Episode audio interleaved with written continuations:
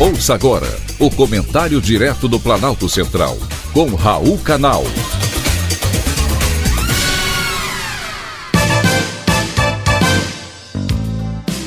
Queridos ouvintes e atentos escutantes, assunto de hoje: computação quântica. Anotem aí, uma nova revolução tecnológica está prestes a bater à porta da humanidade: os computadores quânticos não será apenas uma evolução do que temos hoje.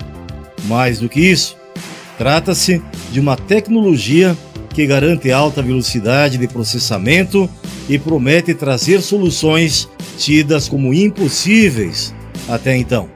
Por enquanto, a tecnologia está em fase de desenvolvimento, porém, ela será capaz de resolver problemas tidos até então como insolúveis, usando apenas o sistema clássico de computação. Sim, o futuro chegou. E esse, inclusive, é o título da entrevista do presidente mundial da IBM, o indiano Erwin Krishna, a última edição da revista Veja. Nela, ele fala que nunca mais seremos os mesmos depois do avanço irrefreável da inteligência artificial. Na IBM, que é uma gigante em tecnologia, ele está incumbido de liderar o desenvolvimento de computadores quânticos. A tecnologia de computadores quânticos ainda é algo experimental, porém deve evoluir muito ao longo dos próximos cinco anos. Me emociona só de pensar nesse futuro.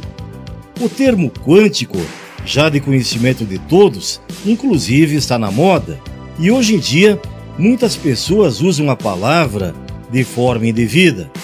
A palavra descreve a teoria física que obtém sucesso no estudo dos sistemas físicos cujas dimensões são próximas ou abaixo da escala atômica, tais como moléculas, átomos, prótons e elétrons. A expectativa é de que os computadores quânticos deverão realizar atividades que não são viáveis com os computadores clássicos, como é o caso de estudos mais complexos que utilizam outros recursos dimensionais e de energia. A diferença é gritante entre os dois tipos de computadores. Para um mesmo cálculo, um supercomputador clássico levaria quase 10 mil anos, enquanto o computador quântico resolveria em 3 minutos e 20 segundos. Isso mesmo, minha gente. 10 mil anos atuais para 3 minutos e meio com um computador quântico. Imagine essa eficiência na saúde, por exemplo.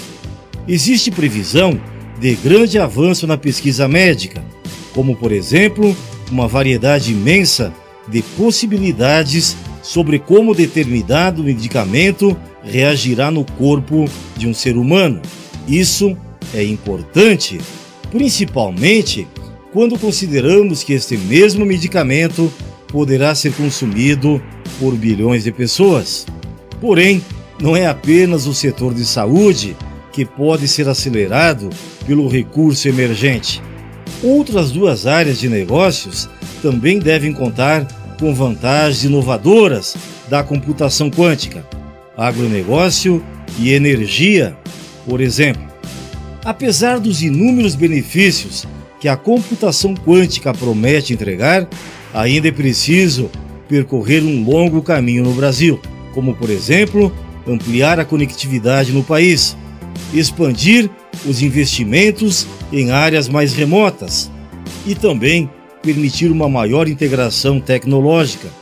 Somente assim é que vamos conseguir dar mais esse importante passo em busca de recursos cada vez mais eficientes e capazes de solucionar grandes problemas sociais. Foi um privilégio, mais uma vez, ter conversado com você.